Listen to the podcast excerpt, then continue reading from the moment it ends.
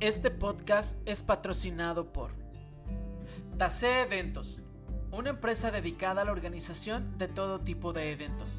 Si tú vives en Jalisco, México, es tu mejor opción. Acércate a Tase Eventos y deja en sus manos esa fecha tan especial. Búscanos en redes sociales como Tase Eventos con doble S en Facebook o en Instagram como arroba Tase Eventos o mándanos un WhatsApp al 3320 38 09 35. 3320 38 09 35. Gracias Tase por creer en este proyecto.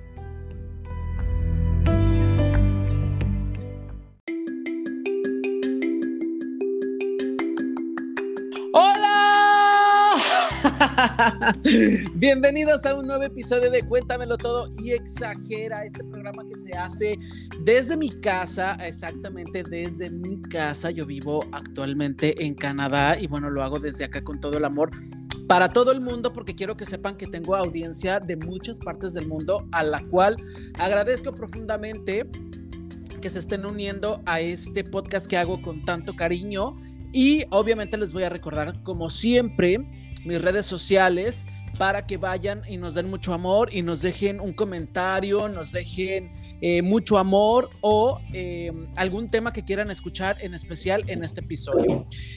Em, el Instagram es cuéntamelo todo y exagera guion bajo, se los repito, cuéntamelo todo y exagera guion bajo. Estamos también en Facebook como cuéntamelo todo y exagera y tenemos y estamos estrenando, estrenando nueva red social que es TikTok como Cuéntamelo Todo y Cuéntamelo Todo y así todo pegadito para que vayan y nos dejen un like, para que nos dejen alguna reacción, un comentario y posteriormente vamos a estar por ahí transmitiendo en vivo desde TikTok. Bueno, y dicho esto, también los quiero invitar a que vayan a las plataformas de podcast como Spotify y nos busquen y también en Apple Podcast y también en Google Podcast. Súper importante que nos busquen, como cuéntamelo todo y exagera. Es un logotipo morado con una boquita para que escuchen los episodios que ya tenemos. Esta ya es la segunda temporada del, del podcast y estoy muy feliz. Bueno, vamos a adentrarnos al tema de hoy. Y es que yo, bueno, considero que soy una persona que pienso mucho, soy metódico eh, casi siempre. Casi siempre sé que si doy el siguiente paso es pues porque ahí está el, el escalón. Soy bastante resiliente y con el paso de los años pues he sabido manejar mucho más mis decisiones en cuanto a lo que hago, claro, con quién me junto y sobre todo con qué me puedo arriesgar. Pero yo no siempre fui así. En mi, fan, en mi infancia y adolescencia pues fui la cartita difícil o sea, sí, esa cartita del álbum de estampitas que casi nunca te sale, o sea, la más difícil, bueno, pues creo que esa estampita soy yo. Eh, nada o casi nada me daba miedo y es que desde mi concepción hasta mi nacimiento siempre tuve que librar batallas y de muchas maneras obviamente, así que el miedo en mí casi nunca era una opción. Tengo muchas historias de cómo me rompí el brazo, por ejemplo, o cómo me fisuré el cráneo y terminé en el hospital, eh, de cómo siempre paso a pasito iba logrando cada meta en la vida que me proponía. Pero en este episodio tengo a una invitada que si no fuera mi madre, seguramente sería una persona que elegiría como una de mis mejores amigas, porque para mí ella lo ha hecho muy bien. Y hoy viene a platicarnos un poquito de su vida, eh, porque aparte tengo muchas preguntas que hacerle, pero sobre todo a contarnos cómo vivió mis grandes hazañas, por llamarlo de alguna manera, pues como hijo, ¿verdad? ¿Cómo las vivió ella? Con ustedes, mi madre, Patti Salazar. ¿Cómo estás? hola, hola, mi amor. Pues la verdad, muy contenta. No mides la emoción que tengo de estar contigo obviamente la gente que, que, nos está escuchando sabe pues que tú estás en México y justamente fíjense, mañana que se estrena este podcast yo cumplo dos años que no estoy en México. Entonces también es mucho más emotivo el capítulo porque, bueno, sí hay mucho que celebrar en esos dos años, pero bueno, también muchísima añoranza, ¿no, madre? Ay, claro que sí, mi amor, claro que sí. Muy buenas tardes a todos ustedes. Este, muchas gracias por permitirme estar en este espacio, hijo, porque soy tu fan número uno, tú lo sabes. en todas las cosas que haces me encanta y muchas gracias por invitarme. Y sí, como tú lo dices, este, mucha añoranza, de verdad. Sí, te extraño demasiado.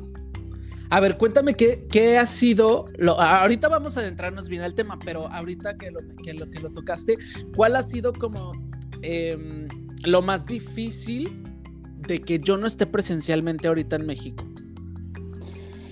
Bueno, para mí como tu mamá, pues es un pedacito de mi corazón que no está cerca de mí. O sea, en mi corazón te llevo siempre y te amo y en mi mente. Y siempre estoy pensando en ti pero el, no poder abrazarte, el no poder olerte, el no poder tenerte cerca de mí, la verdad me hace mucha falta porque este, pues tú y yo hemos tenido mucha ah, conexión. Mucha conexión, mucho acercamiento, hemos podido platicar de muchísimas cosas. Este, siempre fuimos muy apegados, yo pues tengo cuatro hijos, tú eres el segundo de mis hijos, este, y obviamente eh, amo a todos mis hijos, pero tú siempre has sido una persona que, que, que me entiende más, que, que, hemos estado más conectados, que platicamos mucho, que me regañas mucho, porque he recibido regaños. Eh, más bien, más bien yo siento que, que, nos con, tú me conduces a mí y, y, de cierto modo me haces ver a mí también mis fallas, porque pues como mamá también nos equivocamos en algunas ocasiones. Este, no por ser papá somos perfectos, cometemos errores también.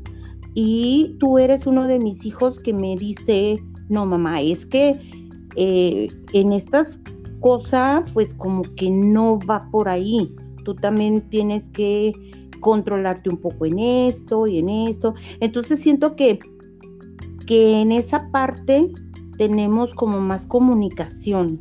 Y fíjate que, que algo que yo agradezco muchísimo y que siempre creo que es como la el parteaguas de nuestra relación, que tú siempre has estado dispuesta y has estado abierta eh, a lo que yo tengo que decir, o sea, a, lo que yo, a la idea que te quiero compartir, que nunca ha sido como que tú te aferres a tu idea y, solamente, eh, pues no, no, salgas de ahí, o sea, siempre has como tenido la apertura y no solamente a nuestras pláticas, sino a todo lo que he querido hacer y a todo lo que me he querido dedicar, que afortunadamente, pues he tenido eh, la fuerza de encaminar los caminos que, que yo quiero.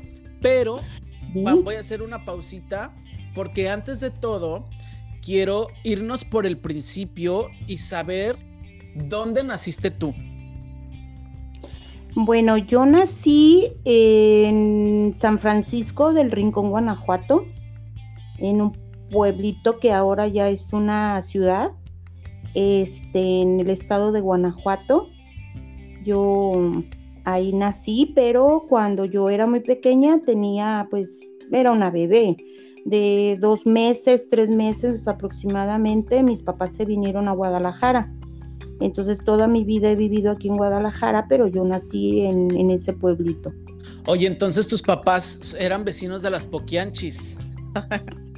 Bueno, sí, porque esas personas este, se fueron a poner eh, esos antros o esos lugares, cantina, no lo sé, este, pusieron, e, ellas tenían en varias partes de, de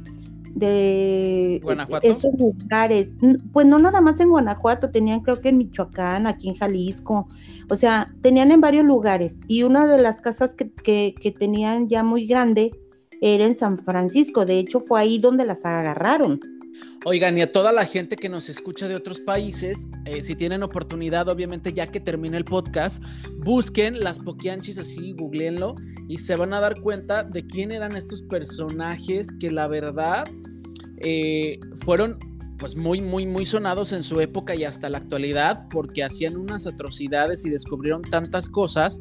Este, y bueno, estas personas tenían una red por ahí de trata de blancas y muchas cosas más, pero eh, búsquenlas para que conozcan un poquito de esta historia. Ok, entonces naces en, Guanajuato y te llevan bien chiquita a, a, Guadalajara y a partir de ahí ya no cambiaste de ciudad, ya has estado ahí. Sí, prácticamente pues toda mi vida he estado aquí, aunque haya nacido allá en San Francisco del Rincón este, y visitábamos constantemente a los abuelos, a la familia, pues sí, toda la vida hemos radicado aquí en Guadalajara. ¿Y por qué se fueron a Guadalajara? Porque la familia de mi mamá, cuando mi mamá se casó, mi abuelito decidió venirse a vivir a Guadalajara. Entonces, eh, mi papá, cuando nací yo, parece ser que, por lo que él quería hacer en la vida, eh, o sea, mi papá viene de la familia de herreros de Guanajuato, de ahí de San Francisco, del pueblito. Era hijo del herrero de la herrería más grande que había en el pueblo. Pero a mi papá jamás le gustó la herrería. Nunca le gustó. Y mi abuelo quería a fuerzas que fuera herrero y mi papá quería ser mecánico, a él le gustaba mucho la mecánica. Entonces mi abuelo buscó de mil maneras, este, pues hacerlo, que se interesara por, por el negocio que, que le decía, el día de mañana tú vas a ser el dueño. Y pues sí, era la herrería más grande del pueblo, era la, pues si no se dice la única, era la más grande. Ajá. Entonces, mi abuelo quería que, mi papá, pues como era el mayor de la familia, era el primogénito, pues quería que también, ya ves las costumbres de antes, pues querían que, quería que él fuera el dueño. El heredero, claro. Heredero, exactamente. Y ya cuando se dio cuenta de que definitivamente no podía hacer nada con, por mi papá de ese modo, pues lo llevó con un amigo para que lo enseñara a hacer eso. Entonces, cuando eh, mi papá aprendió, este, porque le gustaba, aprendió la mecánica, todo lo de la mecánica. Y cuando mis abuelitos, eh, de los papás de mi mamá, se vinieron a vivir a Guadalajara, mi abuelito encontró trabajo en una automotriz muy grande que se llamaba Autotransportes Dina de Jalisco. Era una empresa muy grande de camiones este, ah, de, transporte pesado y ocupaban mecánicos. Entonces le dijo a mi papá que si no le interesaba venirse a Guadalajara y calarse aquí, que había mejores oportunidades. Entonces mi papá se vino a, a calar suerte y afortunadamente sí entró a esa empresa y, se quedó trabajando ahí, entonces ya nos venimos para acá porque él ya tenía trabajo, un buen trabajo. Por eso... Y, llegan entonces a Guadalajara, porque ya eran dos hermanas, porque tienes una hermana más grande y tienes tres más chicas. Y entonces quiero que, que, nos platiques, porque yo estaba diciendo al principio del episodio que, bueno, a mí me ha pasado casi de todo, ¿no? Yo siempre fui como muy, eh, no sé, como muy atrabancado porque yo tengo muchos recuerdos de mi niñez fascinante y muy, muy divertida que... Eh, pues los abuelos siempre se tomaban el tiempo de llevarnos a todos los nietos que al cerro, eh, que al, al, parque o no sé, a un montón de sitios para que nosotros nos divirtiéramos y, y como nosotros éramos como muchos primos de la misma edad, pues ahí me, o sea, nos divertíamos muchísimo, pero tú cómo eras de niña, tú eras esa, o sea, tú eras como yo o eras todo lo contrario.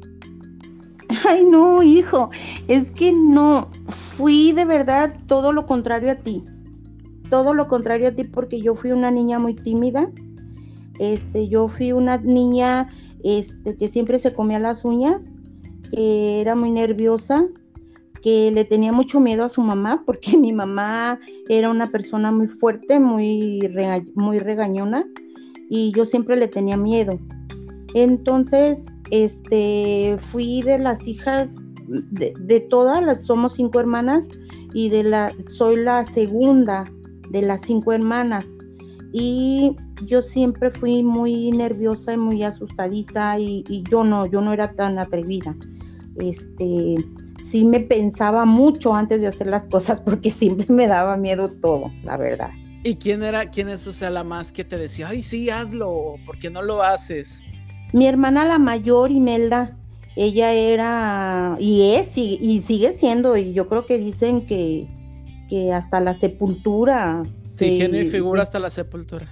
Sí, este, y ella sigue siendo, es más, a veces pensamos que hasta se está empeorando, pero, pero la verdad, este, sí, ella era muy audaz, demasiado, demasiado. Y este, como siempre a mí me mandaban a que la acompañara, eh, pues yo siempre andaba con miedo, porque ella sí se aventaba a todo. Ella nunca le tenía miedo a nada. Mi mamá era de las personas que nos llevaba a la escuela en la mañana y nos decía, por esta misma cuadrita que las estoy llevando, se tienen que regresar. Cuidado que se vayan a ir por otra calle, porque si yo me entero, les va a ir muy mal. Entonces, pues yo salía de la escuela, ella nos llevaba en la mañana, porque estábamos en el turno matutino, y nos llevaba a la escuela, y ya de regreso nosotros nos regresábamos solitas a la casa, pero ella nos marcaba el camino cuidado que nos fuéramos por otro lado. Entonces, este, yo pues muy obediente, yo no me quería ir por otro lado, pero mi hermana Imelda, como andaba, este, le gustaba un niño y ese niño se iba por otra calle, ella se iba por la otra calle. Y yo ahí iba toda nerviosa, toda asustada, porque si mi mamá se daba cuenta, pues nos pegaba a las dos, porque nada más era ella. Oye, ¿y se dio cuenta alguna vez o no? Sí, claro, claro que sí, porque haz de cuenta que mi mamá nos tenía marcado el tiempo. Salen a tales horas y a tales horas llegan. Y si no llegábamos a tales horas, ella salía a buscarnos. Y, su, su, idea de decirnos, por esta calle te vas a venir, era porque por esa calle ella iba a ir a encontrarnos. Entonces, si nosotros nos íbamos por otro lado, pues si ella salía a buscarnos, no nos iba a encontrar. Claro. ¿Sí? Entonces eso era la idea que ella tenía, o sea, si se tardan por algo, además, a mí me asustaban los perros y si un perro me salía y me ladraba, olvídate, yo ahí me quedaba parada y no me movía. Entonces mi mamá sabía que, que, que podía pasar algo de eso, porque yo era muy asustadiza, yo era muy nerviosa. Entonces, este, también mi mamá por eso lo hacía. Yo no lo entendía, hasta después dije, ay, pues sí, porque si, si les pasa algo, pues obviamente no llegamos, ella va y fácil por la misma calle que nos dice, pues nos puede encontrar. Pero a Imelda le encantaba porque iba detrás del niño. Y yo, no, no, hermanita, vámonos por acá porque mi mamá nos va a regañar. Tú vente, tú vente, ándale, ándale. Yo le digo que, ¿cuál le digo? A la mera hora ella corría y a mí me tocaban los guamazos primero. Oye, y tocando esa, ese asunto sobre la educación, porque digo, en esta era, estamos ahorita ya en el 2022, y tú que has visto, pues obviamente más cambios en la educación, tú que eres madre, ¿qué puedes opinar de pues esa disciplina que se inculcaba? Por ejemplo, como dices tú, a ti te inculcaron un miedo a hacer algo que ni siquiera ameritaba, por ejemplo, pues golpes, quiero yo decir, pues que cambies de calle. Al final de cuentas, puedo entender si a mi abuela de decir, bueno, este, están desobedeciendo algo que yo estoy diciendo y quizás sí tiene un fundamento. Sin embargo, no, en esta época nadie le pegaría a su hijo por cambiar de calle, ¿me entiendes? Claro. Y antes, y antes eh, era muy común que, que, o sea, amenazar o inculcarles ese miedo a los niños para que hicieran al final lo que los papás querían. ¿Tú qué piensas? Sí, fíjate que desgraciadamente es como en muchos este, comentarios o hacen memes de, del psicólogo La Chancla y, y eso es que sí lo manejaban así, con las amenazas, con la chancla, pero de verdad que, yo en lo personal, ahora que fui, cuando yo fui mamá, muchísimas cosas que a mí, no, que a mí me hacían y que no me gustaban, obviamente yo no las usé en mis hijos. Fíjate que justamente en, la construcción de este programa estaba justamente esa pregunta. Y qué bueno que la tocas porque la pregunta es, ¿hay algo que, em, que tus padres hicieran cuando eras pequeña que juraste no hacer tú nunca? Sí, sí, claro, por supuesto que sí. Por supuesto que sí, tú lo comentaste al principio, que, que, que yo escuchaba eh, escuché las cosas que tú querías hacer, yo te ayudé a hacerlas, este, en algunos momentos yo te motivé a hacerlas, porque a mí era todo lo contrario.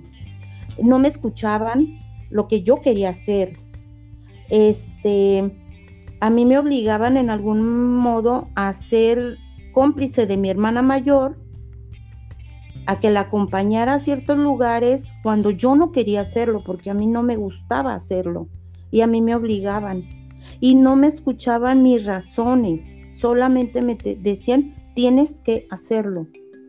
Entonces, yo jamás, jamás, jamás, este, obligué a mis hijos a hacer cosas que no les gustaran en ese sentido.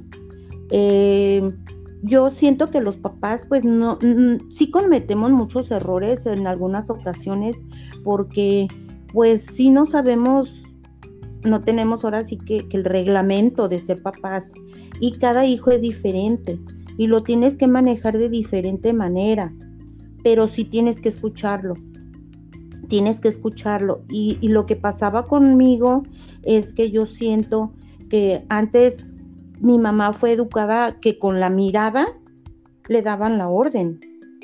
Claro. Y a mí con el chanclazo me daban la orden. o sea, fueron las cosas muy difíciles porque mi mamá nos decía, una sola vez te lo voy a decir, o sea, no necesito decirte, darte una orden dos, tres veces. Tú me obedeces a la primera. Y nosotros así obedecíamos. a mi mamá con la mirada le daban la orden. Es tan importante que, o sea, lo que tú estás diciendo, porque en este podcast hemos eh, hablado de muchos temas y uno de ellos ha sido el valor, el, el, papel que tienen los papás, obviamente, en la crianza de los hijos y cómo los papás van eh, repitiendo patrones y que tenemos que ser el factor de cambio. Por ejemplo, yo estoy completamente consciente que tú para criarme a mí y para yo tener las ideas que hoy tengo y la libertad que hoy tengo y la confianza, obviamente tú fuiste ese patrón de cambio eh, entre la generación de mis abuelos, mis bisabuelos y por supuesto de tu mamá.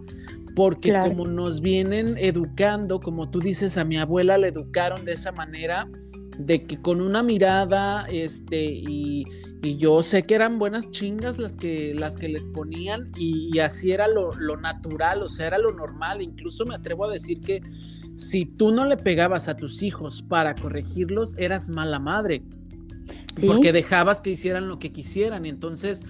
Eh, incluso hasta la misma sociedad llevamos a cabo esta cultura de educar a los hijos pegándoles para que tuvieran una disciplina y si no lo hacías, pues te valía, ¿no? Era como, es mala madre porque yo obviamente eh, estoy de acuerdo con que disciplinar a un hijo a tiempo, este, si le jalas la greña o si le, si le, eh, no sé, si le das unas nalgadas, tampoco le va a pasar nada y puede rescatarlo de mucho, pero tampoco tan al extremo, ¿no? Claro, claro, mira, yo por ejemplo recuerdo que cuando mi mamá este, estaban mis hermanas chiquitas, este, porque como pues yo fui de las mayores, cuando mis hermanas estaban chiquitas y alguna le quería hacer berrinche, no hombre, era de quitarle el pañal y ponerle unas nalgadas, pero tremendas nalgadas para que no volviera a hacer el berrinche. Entonces a mí se me hacía así, me dolía el corazón como niña ver esas cosas cuando mi tía este, quería que sus hijos dejaran el pañal, por ejemplo, que ya estaban grandes y que, quería ya quitarles el pañal y que ya empezaran a usar trucita y así, este, y se les hacían pipí o popó, este, les ponía, pero unas nalgaceras que pobrecitos los dejaba y a mí me dolía mi corazón. Como niña yo sufría ver eso. Entonces yo Jamás hice eso cuando a mí me tocó. Claro. Me acuerdo, que, me acuerdo que una vez eh, eh, le pusiste, yo creo que eso fue como de lo más chistoso. Bueno, eso fue chistoso porque aparte fue como hasta una travesura, pero te funcionó porque a mi hermano Víctor cuando le ibas a quitar, él, era muy asqueroso, siempre le daba asco un olor o incluso ni olía nada, pero si tú le decías, ay no, qué asco, él se vomitaba. Entonces él se vomitaba de todo. Víctor, te mando un saludo porque sé que vas a escuchar este podcast, pero sí, hermano, se vomitaba de todo y entonces cuando le querías quitar el chupón, me acuerdo que se lo manchaste con mostaza y le dijiste que era popó. Sí, sí, sí, sí, porque, porque haz de cuenta que me decían que le pusiera vinagre, que le pusiera alcohol, que le pusiera, o sea, y a mí se me hacía muy cruel todo eso. Entonces sus dientitos ya se le iban a deformar, entonces ya tenía que dejarlo, porque él tenía por todos lados, por toda la casa tenía chupones. Incluso según yo ya había tirado todos. Sí, los escondía. Y él salía con su chupón. Entonces, pues se me ocurrió ponerles mostaza y este ya nomás lo vio y me preguntó qué era, le dije, ay, no sé se llenó de popó.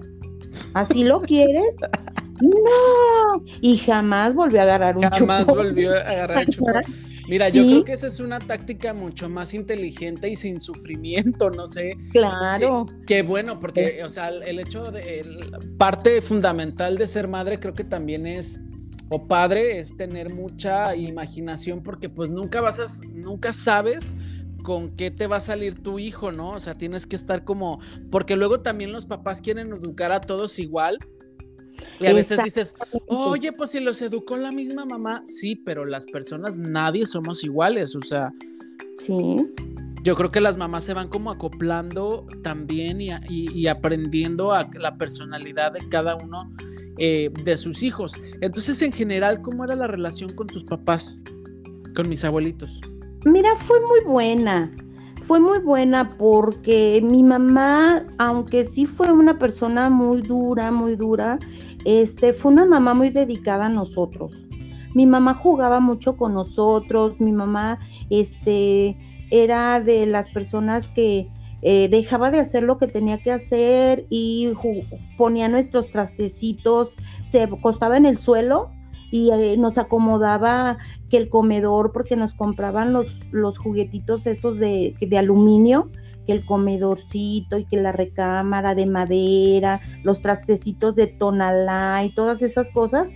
Y mi mamá nos ponía a jugar, se ponía a jugar con nosotros, a enseñarnos, a acomodar todo, a cómo jugaban las niñas, a, a hacer la comida y así. Este, a veces y, que... mucho tiempo para nosotras.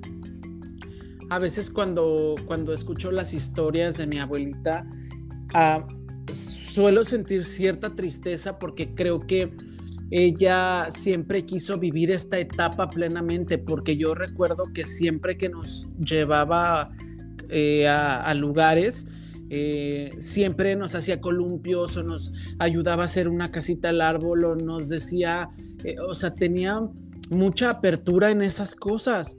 Entonces siento que no siempre... Ella no lo vivió. Ella no lo vivió de alguna manera como ella fue la hija mayor.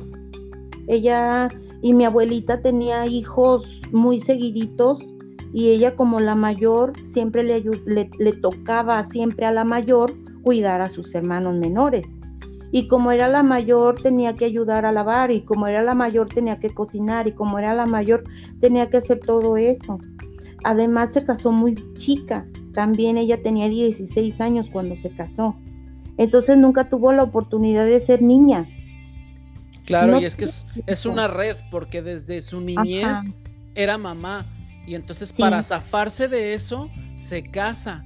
Y entonces se, o sea, se sale de su casa, pero luego, luego se embaraza y entonces es cuidar a sus niñas de verdad. Y es que era esa parte terrible donde ya no desarrollan su niñez, ya no van madurando conforme pasa el tiempo, sino que de una a otra ya estás embarazada y ahora sí son tuyos y hazle como quieras y volvemos a lo mismo. Eso era lo, lo, lo normalizado. Por eso, por eso yo siento que mi mamá cuando nosotros estábamos chiquitas y tuvo la fortuna de tener, porque dijo que a ella no le gustaban revoltijos, de tener solamente niñas. Tuvo cinco niñas, ningún varón. Entonces mi mamá jugaba con nosotros. Haz de cuenta que nosotros teníamos un patio eh, grande donde mi mamá era nuestra cómplice y nos tapaba el resumidero y nos ponía mucha agua para que con el sol se calentara porque quedaba así como, como un huequito, como que se encharcaba. Y haz de cuenta que le ponía a ella algo para que se tapara y le ponía agua. Primero lavaba el patio y luego ponía agua y dejaba que se, que se tibiara. Y luego nos dejaba que nos aventáramos ahí de barriga. ¡Pum! Y luego la mojábamos a ella y ella también se aventaba de barriga ahí con nosotros y jugaba con nosotros mucho, mi mamá. Y en tiempos de lluvias, por ejemplo, cuando no podíamos salir a la calle, mi mamá nos sentaba a todas sus niñitas en una cama y nos sacaba este trapitos, pedazos de tela viejo, tobilleras, calcetines y nuestras muñecas y nos enseñaba a hacerles ropa. Y en esos momentos, como afuera llovía, llovía, llovía, y ella se ponía y nos contaba historias de cuando era chiquita, cuentos, y, nos enseñaba a vestir a las muñecas y nos enseñaba a coser y hacerles tobilleritas y eran días hermosos para nosotros, o sea, mi madre fue muy dura eh, en, en algunas cosas, pero para mí es la mejor madre del mundo porque dedicó muchísimo tiempo a sus hijas. Ella siempre cuando salíamos a jugar a la calle, mi mamá nunca nos decía, tú que eres la más grande vas a cuidar a tus hermanas. No, mi mamá nos cambiaba, nos ponía muy bonitas y nos sacaba a la calle y ella se salía a la calle a cuidarnos, a ver dónde estábamos, con quién jugábamos, a qué jugábamos, todo. Ella sí me acuerdo que sí me acuerdo que todo eso a nosotros como sus nietos también nos tocó porque a nosotros todos los primos nos encantaba irnos a quedar a la casa de mi abuelita porque sabíamos que si iba a llover y afuera de su casa había como unos cajetes que se llenaban de agua y entonces si le decíamos, ¿nos deja salir a la lluvia? Sí. Abuelita, ¿nos deja jugar con lodo? Sí.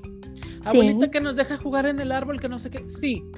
Y entonces ella siempre incentivó mi parte salvaje, la cual me hizo muy feliz, pero también obviamente este, pues accidentarme mucho porque yo obviamente era un niño y no tenía pues la conciencia que tengo hoy.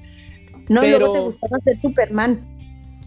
Me gustaba hacer todo, porque fíjate que yo les estaba contando el otro día unas amigas que, que están acá, que son de Chile, y entonces eh, estábamos hablando de, del papel que pues eh, tienen las mamás con los hijos y que si eh, todas las personas tuvieran una buena mamá, digo, el papá obviamente también cuenta y, no le vamos a quitar su lugar, pero creo que eh, todos teniendo una buena mamá, creo que lo logramos bien en la vida, pero a lo que voy con esto era que tú me hacías los trajes de todo. O sea, si yo te pedía, pero el traje de Batman, pero el traje de Oliverato, pero el traje de no sé quién, y eh, cuando me ponía una peluca, una toalla en la cabeza para hacer Gloria Trevi, también pude ser Gloria Trevi. O sea, toda esa parte creativa que yo tengo que hasta la fecha eh, me gusta explorar y me gusta explotar y me gusta ser, tú nunca me has dicho, sabes qué, no lo hagas. Hay ha habido gente alrededor que obviamente sí lo ha criticado, lo ha visto mal, o, se lo ha preguntado, porque al final de cuentas eh, siempre criticas lo que no conoces, ¿no? Si tú nunca te atreverías a hacer tal cosa y alguien cercano a ti lo hace, pues para ti está mal, no por el hecho de que lo hagas, sino porque, uff, nunca se había hecho en la familia y entonces, ¿cómo? Y creo que yo tengo mucho eso del factor de cambio, porque también creo que de la familia pues sin temor a equivocarme, de los primos soy el primero que ya no vive en México, este, y desde que empecé yo mi carrera muy chiquito, eh, las cosas que me gustaban de cantar y, todo esto, o sea, como que siempre me, me, has apoyado para, para hacer lo que yo quiero ser y eso te hace muy, muy, muy diferente y no solamente para el arte, porque eh, pues yo antes de, de, ser artista y todo, pues trabajé en, oficinas y siempre he combinado mi trabajo de oficina y mi trabajo administrativo y todo eso. Y, siento que tú siempre me has eh, pues apoyado en absolutamente todo y qué bueno que tú fuiste pues el factor de cambio porque creo que con la educación que tú traías y con tu temperamento fácil tú me pudiste haber dicho, ay no hijo, no lo hagas, es que eh, no sé, me da miedo, como tú dices, siempre has sido muy miedosa o muy nerviosa. Bueno, siempre fuiste. No sé si en estos momentos que más adelante ya nos vas a platicar, pero o sea, bien pudiste haberte ido por ese camino de que, ay, no, y para que te arriesgas y no lo hagas, mejor vete a lo seguro. Y no lo hiciste. Y eso me da mucho gusto porque gracias a eso, pues yo ando donde ando. Oye, te quiero preguntar este, si hay algo que te habría gustado hacer y nunca hiciste, es decir, que querías estudiar o alguna carrera o algo, que, que, tengas las muchas ganas de hacer y no has hecho o que, o que quisiste hacer y no hiciste. Bueno, mira, para empezar, yo toda mi vida, eh, desde el kinder, me gustaba el baile. Yo era la bailarina de la familia porque todos los bailables yo era la primera que levantaba la mano, porque mi mamá me apoyó también a mí en eso. A mi mamá eso le encantaba. Y también me apoyó muchísimo. Desgraciadamente nosotros teníamos una situación económica pues difícil, éramos cinco hijas, todas íbamos a la escuela, mi mamá jamás trabajó, mi papá era el único proveedor de la familia y no la veíamos muy difícil. Pero mi mamá siempre se las arreglaba también para que yo bailara en todos los bailables a los que era solicitada. A mí me gustaba mucho. Entonces, yo cuando pues me encantaba tanto el baile, yo mi sueño era ser bailarina. Era ser bailarina o coreógrafa. En esos momentos a mí me encantaba. Y yo era una bailadora, este, pues, ¿qué te puedo decir? O sea, me encantaba el baile. Y yo iba a fiestas donde de repente eh, había concursos de baile y yo ganaba los concursos de baile. Y había este, lugares donde solicitaban una bailador, una bailarina de esto y aquello, y siempre había una selección y me seleccionaban a mí cuando se frenó todo eso fue cuando me llamaron al grupo del IMSS, este, al grupo de danza del IMSS, porque hubo una audiencia y nos llevaron a bailar a, un lienzo charro este, y me vieron bailar y me solicitaron para ir a, hacer una audiencia. Pero desgraciadamente, pues la economía a nosotros no nos lo permitió. ¿Qué edad tenías ahí? Yo tendría unos 11 años, 12 años. Eso yo no sabía, fíjate. Tenía 12 años cuando hicieron esa audiencia, nos llevaron a bailar, te digo, al lienzo charro y ahí había unas personas que habían llevado también su grupo, el grupo folclórico del IMSS, y pues en ese entonces era un grupo muy fuerte. Entonces, este, me vieron bailar a mí, les gustó cómo bailaba y me mandaron llamar y fuimos una compañera y yo y me dejaron a mí, a mí me citaron a, a una nueva audición pero pues ahí era de pagar trajes, de pagar este, pues... Pues transporte, ah, algo tan básico. Claro, el vestuario, el vestuario, primero que nada el vestuario, y era muy caro, era muy caro. Ese vestuario que yo llevé para esa fiesta, para esos bailes, a mi mamá le costó mucho dinero. Pobrecita, yo no sé qué tanto tuvo que endrogarse o, yo no sé qué hizo, porque me hizo un traje. A ver, voy a, hacer, voy a hacer una pausita para aclarar que es endrogar en México, cuando usamos la ah. palabra endrogar, quiere decir este como endeudarse con alguien o pedir un préstamo para comprar algo, o sea, porque luego nos escuchan en muchas partes del mundo y no vayan a pensar que mi abuelita era narca. sí, es cierto, utilicé mal la palabra, perdón. Sí, está bien, está bien. Tuvo que endeudarse, yo no sé con quién, porque me hizo una falda tan hermosa, tan pesada, porque mi mamá quería que llevara muchos listones, muchos colores, que después tuvieron, yo estaba tan flaca que tuvieron que ponérmele tirantes porque se me caía la falda de tan pesada que era. Pero yo faldeaba tan bonito mi falda, lucía tanto con mis listones, se veía tan bonito que eso les llamó mucho la atención a los, a los que estaban haciendo las audiciones y me llamaron para eso. Pero Oye, ¿y entonces por qué, por qué no continuaste ya un poco más grande con, con ese sueño? ¿Qué pasó? Pues porque precisamente por, mira, en cuestión del arte, a mí me gustaba mucho esa parte del baile, pero yo quería estudiar una carrera, yo quería ser maestra. Entonces, cuando yo salí de la secundaria, yo este, hice mis, mi, pues ahora sí que todos mis trámites para entrar a la normal superior, porque antes así se hacían los trámites. No necesitabas preparatoria. Saliendo de la secundaria podías entrar a la normal. Pero desgraciadamente la normal era un lugar muy difícil de entrar. Yo llevaba muy buenos promedios y todo, pero yo no tenía ninguna palanca, ningún conocido, o sea, ninguna persona que pudiera ayudarme a entrar ahí. Y sí se ocupaba. Entonces yo, muy confiada por mis calificaciones, y por todo eso dije, yo sí entro. Entonces me fui, hice mis trámites, mis trámites y todo y desgraciadamente no quedé en listas de, de la escuela que yo quería seguir. Entonces, pues me quedé sin hacer nada. Entonces, había muchas necesidades en la familia, este, porque pues todas estudiando. En ese momento yo no iba ya a la escuela, pero faltaba dinero en la casa, hubo oportunidad de entrar a trabajar este, en un lugar donde uno de mis tíos era el encargado de personal y pues empecé a trabajar muy pequeña.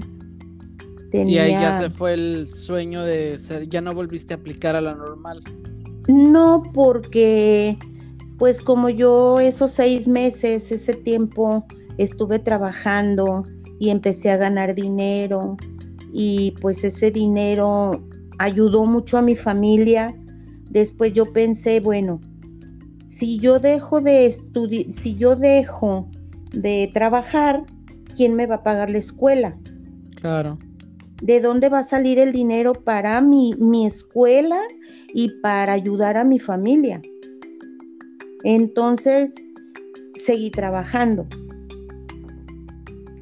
Y como pues yo empecé a trabajar en una imprenta y empecé a trabajar porque pues era, yo, yo era menor de edad.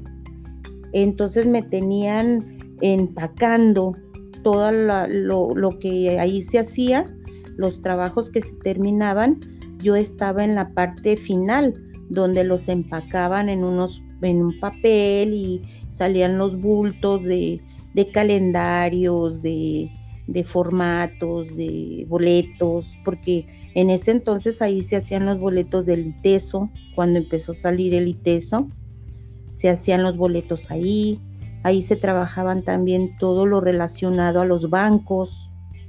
Y, Como pues chequeras y todo ese tipo de cosas. Exactamente. Entonces, perdón que te interrumpa, pero em, tenemos que continuar con el programa.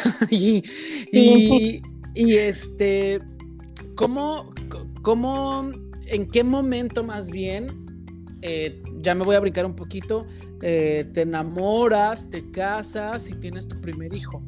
¿A qué edad? Mm, bueno, pues te puedo decir que yo me enamoré de tu papá muy jovencita.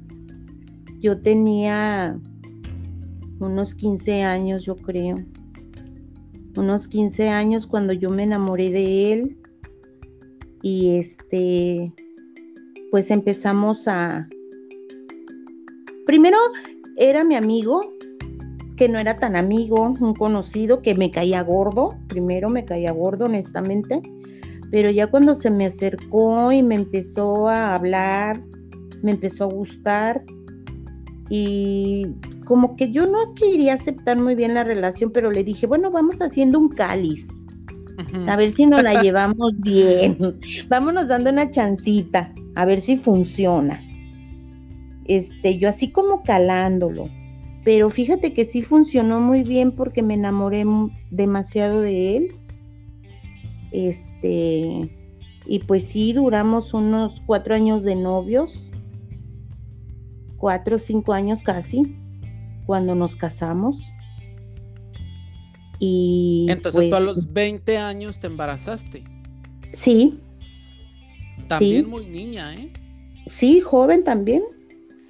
Sí, mi hijo, mi hijo, este, el mayor. No digas cuántos años tiene.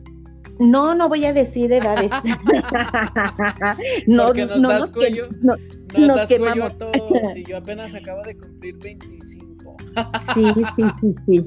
No, sí, te digo, nace mi hijo mayor, que también viene siendo un niño muy chillón, muy miedoso como yo. Fue un niño muy mimado fue un niño muy, muy este, miedoso también, muy apegado a mí. Este,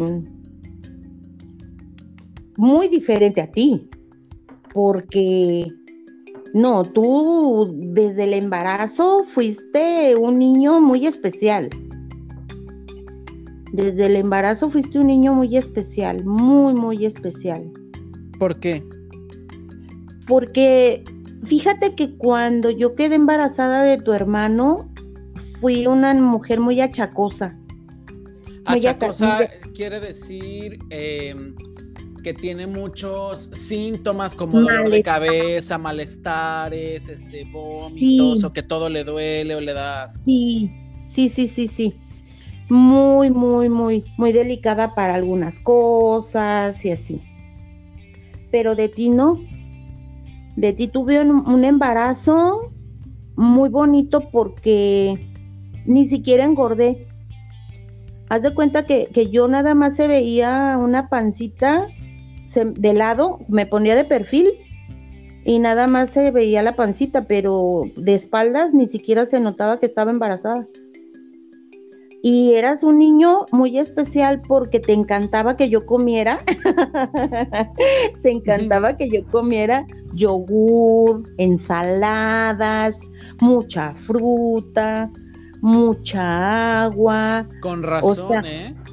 eh, de verdad, o sea, sí fuiste muy diferente desde el embarazo porque eso era lo que a mí se me antojaba. Y qué raro porque hasta ahora mucha gente se cuestiona y, o sea, a mí me da mucha alegría tener mucha fruta en mi frutero y, lechuga y ensalada y todo eso y me gusta tomar agua. Y entonces la gente me pregunta, ay, ¿por qué estás a dieta? Piensan que eso es como estar en un régimen, pero no, o sea, realmente, genuinamente a mí me gusta comer eso y ahorita me estoy enterando que desde el embarazo a mí me gusta comer eso, fíjate. Yo, eso era lo que a mí se me antojaba, las ensaladas, los germinados, los germinados, este, eh, yogur con fruta, eh, quesos, pero queso, el panela, eso era lo que mucho me llamaba la atención comer. Eh, no me gustaba tanta carne, o sea, sí comía porque pues tenía que comer, alimentarme bien y aparte que como tenía tu hermano este ya más grandecito, pues tenía que preparar comida este para que él, o sea, pescado, pollo, claro, para este, que él fuera como alimentándose balanceadamente ya también y que, o sea, ya empezaba a comer comida sólida. Claro.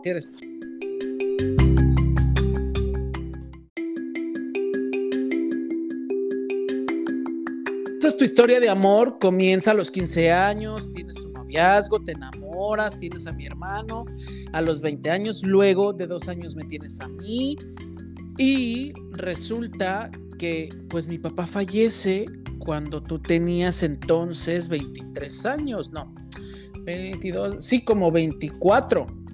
Sí, iba a cumplir 24. Ibas a cumplir 24 y ¿qué pasó? O sea, ¿qué, qué para una mujer con dos hijos, chica de edad a los 22, 23 años, 24, digo, creo que ha de haber sido muy complicada esta parte, ¿no? Ay, hijo, pues el peor momento de mi vida. Fue un golpe muy duro. Este, la verdad sí, esos momentos eh, no se lo deseo a nadie porque pues yo me casé con el príncipe azul. Y pues prácticamente duramos más de novios que de esposos. Fue muy duro porque yo me quedé con dos niños chiquitos. Yo era muy joven. Estaba enamorada y se había ido la persona que era mi razón de ser. Entonces mi mundo cambió drásticamente, dolorosamente Inesperadamente. sí, y, me quedé, mi mente se quedó en blanco. No sabía qué camino iba a tomar, no sabía qué iba a hacer. La vida me cambió totalmente porque nosotros llevábamos una vida muy diferente también llevábamos una vida cómoda. Nosotros salíamos mucho con las familias porque él era de una familia muy grande. Era una familia que siempre eran fiestas, reuniones, compromisos. Era una familia que nos íbamos a comer todo el mundo porque era el cumpleaños de tal tío a un restaurante campestre y si de, en ese momento decían vámonos al mar, del restaurante nos íbamos como en fila, de ahí del restaurante nos íbamos a la playa. Y todavía lo hacen, ¿eh? porque obviamente toda esa familia existe. Sí, y, ellos viven y, siguen viviendo, claro que sí. Y era una vida llena de familia, de estar siempre con la familia, siempre estar rodeados de, la familia de él. Yo sí veía a mi mamá, veía a mi papá, de vez en cuando iba a visitar a mi familia, pero obviamente yo me movía más en esa gran familia. Pero cuando él se muere, aun cuando estaban todas esas gentes, cuando seguían haciendo y viviendo igual, yo estaba sola con dos niños. Fue una gran pesadilla, muy difícil para mí, que hay momentos en que todavía digo, ¿cómo logré salir de eso? ¿Cómo logré salir y sacar a mis hijos adelante y estar entera? Porque cuesta mucho trabajo porque yo era muy joven. ¿Y cómo lo lograste? ¿Ya sacaste esa conclusión o todavía es algo que no puedes? Por supuesto, por supuesto. Mis hijos, mis hijos me hicieron, tú, precisamente tú, hiciste que yo reaccionara y que dijera, no, me tengo que poner las pilas porque tengo que sacar a mis hijos adelante. Yo estaba en un momento de depresión muy, muy fuerte a tu hermano se lo habían llevado a pasear sus abuelos. Tú y yo estábamos en la casa. Tú estabas dormidito y yo desgraciadamente este en ese momento tan triste iba a tomar una decisión equivocada y estaba a punto de hacer algo malo cuando tú lloraste, despertaste a gritos, a grito abierto. Entonces desperté porque estaba yo como sonámbula, como, como dormida, como hipnotizada y desperté y te vi llorando, viéndome, me dabas los brazos, estabas parado en la cuna y me, me dabas los brazos que te abrazaran. Y yo fui, te abracé, te saqué de la cuna y dije, sí, yo tengo que sacar a mis hijos adelante tengo que sacar a mis hijos adelante. Tú fuiste, hijo, el que, el que en ese momento me hizo reflexionar y salir adelante. Uf. Eso fue un momento muy fuerte, sí. Hace días compartí un, un mensaje en mi Facebook que decía que estamos súper acostumbrados a escuchar que las madres morirían por sus hijos y que tú tuviste oportunidad de leerlo y de comentarlo y a, lo que se refiere este mensaje es que ningún niño quiere una mamá rota, ningún niño quiere una mamá adicta, enferma, triste, deprimida eh, o que muera por sus hijos, sino que todo niño merece y quiere ver una mamá feliz, obviamente con sus altas y sus bajas, porque las mamás pues no son Superman y no van a estar todo el tiempo felices y fuertes, pero sí una mamá en la medida de lo posible eh, más balanceada y que se cuide a ella misma, porque antes era muy común decir yo doy la vida por mi hijo y estaban, o sea, siempre cuidan a todo el mundo que los hijos estén perfectos, pero si a ella le dice el médico tiene que tomar reposo, es imposible porque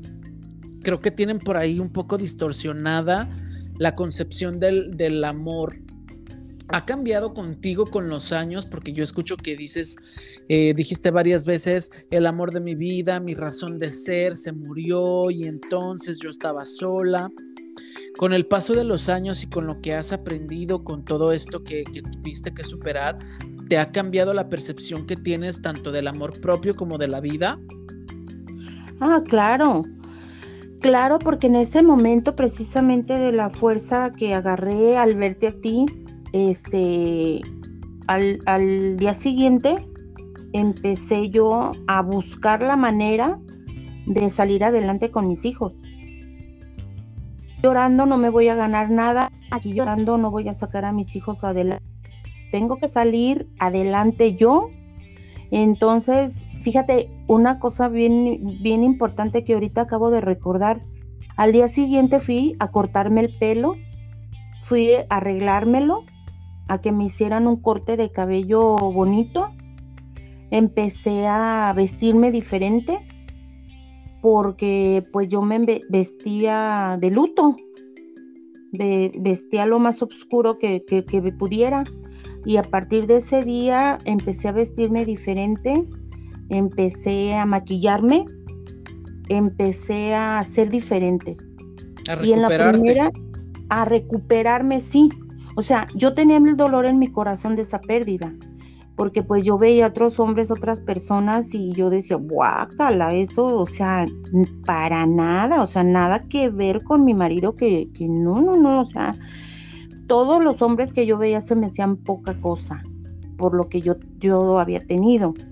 Pero yo empecé a levantarme, empecé a levantarme con mi dolor dentro de mí. Pero empecé a levantarme y empecé a buscar trabajo y empecé a trabajar y empecé a abrirme puertas. Porque yo sabía trabajar.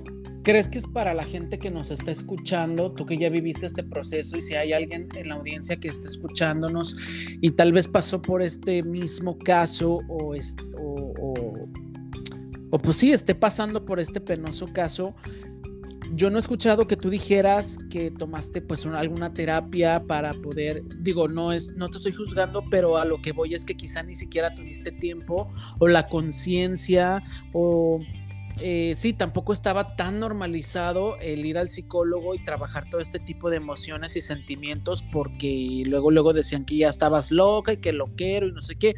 Entonces, con la experiencia que tienes, ¿crees que es importante que la gente tome acción en esto y que no lo tomen a la ligera?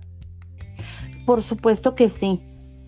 Por supuesto que sí, porque sí es un paso muy difícil es un reto muy grande, es, es una prueba muy grande que verdaderamente sí necesita uno contar con el apoyo de, de alguien especializado pueda ayudar a manejar esas emociones, porque se cruzan tanto las emociones eh, de un momento a otro pasas de la alegría a la tristeza y de un momento a otro te quieres morir mejor y de otro momento a otro dices, no, yo tengo que salir adelante.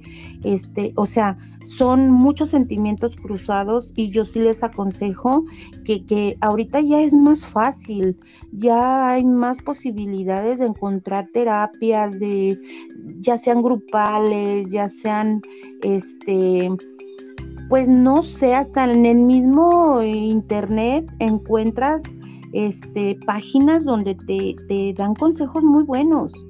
Este, y yo sí les aconsejo buscar apoyo porque es muy difícil tratar de salir uno solo de todo eso. Es muy difícil. A mí me tocó, me tocó pasar por muchas cosas, sufrir muchas cosas para sentirme un poco más estabilizada, ¿eh? un poco solamente. Claro, y aparte, como tú lo cuentas, antes no teníamos tantas herramientas de dónde agarrarnos y empezando por la misma sociedad que no era tan eh, empática en el asunto de decir eh, necesita pues ayuda profesional de este tipo, porque me queda claro que mucha gente quiere ayudar, acercarse a ti, hablarte y darte ánimos, pero bueno, hoy por hoy sabemos que eso no es suficiente porque pues va más allá de que la gente se acerque a ti a decirte, échale ganas, o sea, estamos oh, contigo, creo que eh, tiene muy buena intención, pero eso no te ayuda en mucho. Llevamos casi ya una hora, bueno, ya nos pasamos de la hora de programa y todavía siento que nos tocan, que nos queda muchísima, muchísima plática, pero yo creo que ya nos vamos a estar acercando al final de este episodio. Eh, pero yo quisiera preguntarte, eh, resumida un poco el tema de, tu vida, entonces eh, te recuperas, conoces a mi papá, que es mi, otro papá, te casas, tienes otros dos hijos que son mis hermanos menores y formamos una familia todos juntos quisiera yo preguntarte cómo es o cómo fue para ti crear, criar un hijo homosexual. Ay, pues es que es la cosa más fácil. Para mí no fue nada difícil. Nada difícil porque uno como mamá, uno conoce a sus hijos uno los ve que, que hacen cosas diferentes a sus otros hijos. Pero yo, por ejemplo, en, en mi caso muy personal, yo desde chiquito yo te admiraba mucho por todas las, las, cosas que tú hacías. Porque desde chiquito, es más, desde el día que yo te llevé al kinder por primera vez, eras mi niño, mi bebé. Es, en ese entonces entraban de, de tres años a, la, al kinder, cuatro años, algo así, a primero. No, de tres, a primero. Y yo te llevé al kinder y como Daniel había sido muy llorón, lloraba mucho tu hermano, este, yo tenía miedo que tú lloraras. Entonces eras mi bebé y cuando te llevé al kinder y entraste, este, ibas muy derechito, ibas muy hermoso, blanco de tu uniforme, muy bonito, y entraste y ni siquiera volteaste a decirme adiós. Entraste a la escuela muy decidido, y, lo hiciste de una manera que, la que se fue llorando de ahí fui yo. Porque tú ni siquiera me dijiste adiós. Eras una persona tan segura de ti, eras un niño que, que, cuando salió del kinder yo dije, va a estar llorando. O sea, yo fui la primer mamá que llegó a la escuela por, por, por, a recoger a sus niños. Yo fui la mamá la primera que llegó al kinder. Y cuando saliste tú, saliste con un diploma en la mano de que habías ganado el concurso de baile o sea, un niño más seguro, ¿dónde? Y así fuiste siempre. Así fuiste siempre siempre llegaba por ti a la escuela y eras el que había terminado su trabajo más bonito, era el que había hecho esto más bonito, el que, o sea, siempre fuiste un niño muy abierto, un niño muy, muy feliz. ¿Qué consejo le das a, las mamás que nos escuchan que tienen el temor de que su, cuál, cuál sería como, porque yo he escuchado muchas veces que pues a las mamás lo, que más les sucede cuando saben que su hijo es gay, travesti, eh, transexual, eh, o, que, que, es diferente a, lo, heterosexual, que su peor miedo es lo que, ay, es que qué les van a decir, que no sé qué, que en la calle, que... ¿Cuál sería como tu postura o algo que le pudieras aconsejar a todas estas mamás que nos escuchan y que tal vez su, saben que su hijo eh, posiblemente sea homosexual o que sea transexual, ¿qué, consejo les puedes dar? Mira, hijo, yo lo único que les puedo decir, ya, ya en una ocasión me han preguntado, ¿eh? Y, y, la primera vez que me preguntaron me dijeron, ¿cómo le haces? ¿Cómo le hiciste para aceptar? Digo, es que no es nada difícil, para mí no fue difícil porque yo amo a mi hijo como es, amo a la persona que es.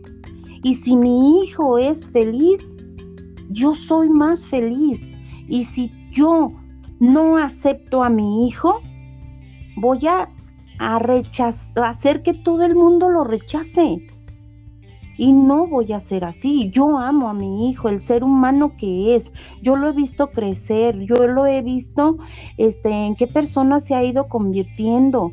Tú has sido un niño que, eras muy aplicado en tu escuela, muy inteligente, fuiste muy querido en todos los lugares a donde tú ibas. Tenías muchos amigos, porque tú siempre fuiste una persona muy inteligente, muy, muy amable, eras un niño feliz. Entonces yo, ¿por qué tenía que cortar esa felicidad? Cuando una mamá quiere a su hijo y lo ve feliz, yo les aconsejo a las mamás que acepten a sus hijos, porque por algo Diosito se las dio. Se los mandó a ustedes por algo. Y si nosotros como mamás los rechazamos, ellos se en la vida. Porque si la madre que los tuvo en su vientre no los acepta y no los quiere, los rechaza, ¿qué pueden esperar ellos del mundo? ¿Qué pueden esperar de las demás personas? Entonces yo les aconsejo que amen a sus hijos. Todos los hijos son diferentes. Y yo les puedo decir que tengo hijos que uno es eh, de una manera de ser y lo amo. Otro es corajudo, otro es berrinchudo, pero todos los hijos se aman. Y yo les aconsejo que mejor los acepten como son, los quieran, los apoyen, porque no dejan de ser seres humanos, no dejan de ser personas que piensan y sienten. Y eso no es imperfección, eso no es un defecto. Entonces, yo con corazón les digo a las personas que, que no pueden entender que tenemos que reclamarle a Dios de que nos mande un hijo, que no nos lo mandó como nosotros lo queríamos ¿Qué, qué, qué hijo querías? Yo estoy muy orgullosa y lo único que he hecho es escucharlo y apoyarlo. Y si nosotros hacemos eso, es lo mejor, el mejor regalo que podemos darle a nuestros hijos. Porque para eso estamos papás. Guau, guau. Y yo me pongo de pie y te aplaudo. Y todos aquí en la cabina te aplauden. Y ya casi, casi estoy escuchando a toda nuestra audiencia eh, entendiéndolo, aplaudiéndolo. Y que, que, como tú lo dices, no es difícil. Solamente hay que respetar, hay que amar tal cual. Y creo que nunca a la persona. Sí, amar y respetar a la persona es que tú no lo vas a querer porque si es corajudo, porque si, enojo, si es enojón, si es eso. No, tú vas a amar a tu hijo como persona, como lo que es. Y, yo a ti, e, el día que tú me dijiste que, que eras homosexual, ¿qué reacción? ¿Tú recuerdas qué reacción tuve yo? Yo a mí no me extrañó. A mí no me extrañó. Yo me recuerdo ese momento como si hubiera sido ayer. Tú me lo dijiste, yo me reí, me sonreí, te abracé y te dije, hijo, yo te amo como eres y por quien eres. Y te respeto por lo que eres y quien eres. Y yo te amo. A mí no me sorprendió ni me asustó absolutamente nada por tu ser, tu esencia, tu manera de ser. Tú eres, te digo, desde chiquito has sido una persona que se ha abierto, es más, naciste a la hora que te dio la gana, ni siquiera llegaste a quirófano. En el momento que tú dijiste, ya, ya, o sea, tú naciste de un camillazo, porque yo empecé con, con trabajo de parto a las 11 y a las 2 de la tarde naciste tú, o sea, de volada. Así es que para todos mis amigos que, que, luego dicen, ay, es que el Oliver esto, el otro, pues es que yo desde niño soy así, o sea, no me culpe, yo me atrevo a hacer las cosas y, luego, o sea, soy yo así tal cual, entonces, sí. pues naciste en donde tú quisiste, naciste porque ya teníamos nosotros una clínica pagada, tu abuelito ya había ido a visitar la ruta para ver dónde había por menos tráfico, porque tu papá estaba internado, estaba muy malito, y tu abuelito ya había recorrido la ruta para ver por dónde se iba a llegar a la maternidad cuando se me llegara el momento. Y, y, no llegué. Llegaste en el hospital donde estaba internado tu papá, donde nada que ver donde nada más fui a que me revisaran porque me empecé a sentir un poco rarita. Y en ese momento, en el momento que me dan una cama para que, ya me, una camilla, que, que me reposara ahí un rato, en ese momento naciste, porque te dio la gana. Oye, madre, y ya por último, en palabras breves, porque ya nos, pasamos mucho de tiempo, eh, ¿qué consejo le darías a tu yo de 20 años? Ay, a mi yo de 20 años. Mm, pues saber tomar una terapia. me hubiera gustado tomar una terapia este para a lo mejor reaccionar más más a tiempo porque bueno, no creo que me haya tardado tanto porque pues mira, los tiempos de Dios son perfectos. Tú sabes que yo soy muy creyente en Dios y me apoyo mucho en, en, él. Ha sido mi psicólogo durante mucho tiempo. Me ha apoyado. Gracias a él he logrado salir adelante también. Me ha ayudado mucho. A lo que te este refieres es que quizá te hubiera aligerado un poco más el momento tener una terapia para ese tiempo. Claro, claro, por supuesto.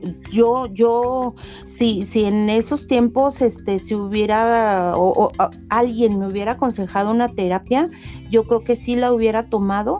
Este, eso es lo único que a lo mejor me arrepiento de no haber hecho para saber manejar mejor mi vida y pasar las emociones.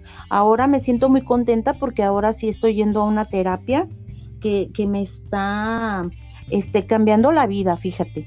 Me está cambiando la vida porque yo siento que nunca es tarde para darte cuenta de que pues a lo mejor hubo muchas cosas que no fueron tu culpa. Con las que estás este, cargando, claro.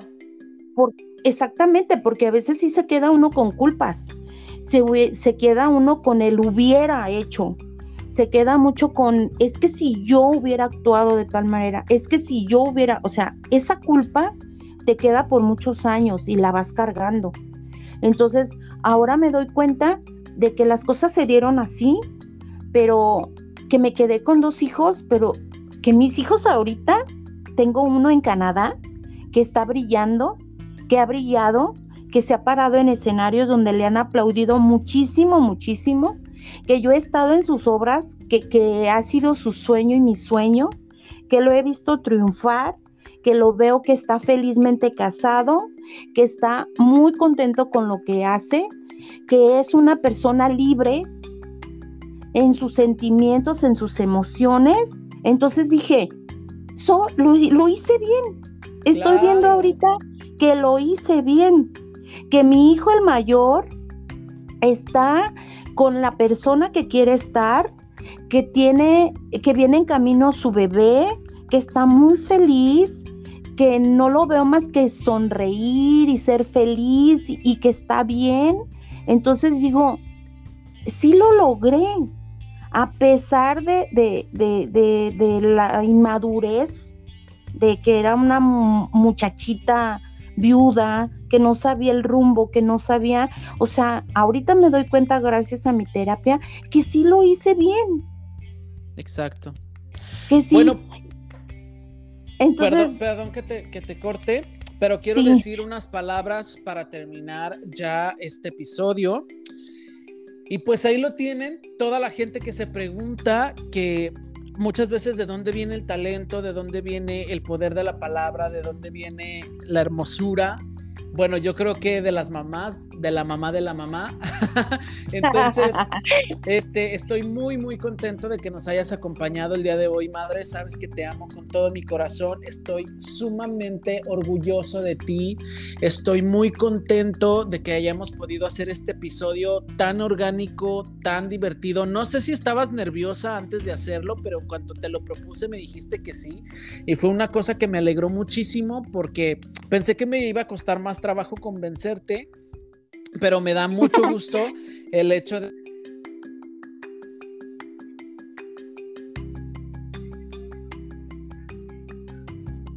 sea algo eh, que nos va a quedar ahí para muchos, muchos años. Te amo mucho. Yo también, mi amor, te amo con mi corazón y espero pronto ir a visitarte porque tengo muchas ganas de abrazarte, de besarte, de olerte, de, estar contigo. Y le pido mucho a Dios pronto vernos. Te amo y pues ojalá que, mis experiencias y a, alguien le ayude este, a darse cuenta que tener un hijo este, homosexual es una bendición de Dios si así lo vemos, porque son grandes personas y con nuestro apoyo llegan a brillar mucho, mucho, mucho, mucho. Saludos a ti, a todos los que escuchen este programa.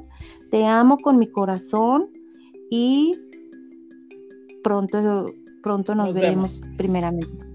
Pues ahí lo tienen, muchísimas gracias. Esto fue Cuéntamelo Todo y Exagera. Síganos en nuestras redes sociales, Instagram, Facebook, Spotify, Google Podcast, Apple Podcast. Déjenos comentarios y nosotros nos vemos el próximo episodio. Adiós.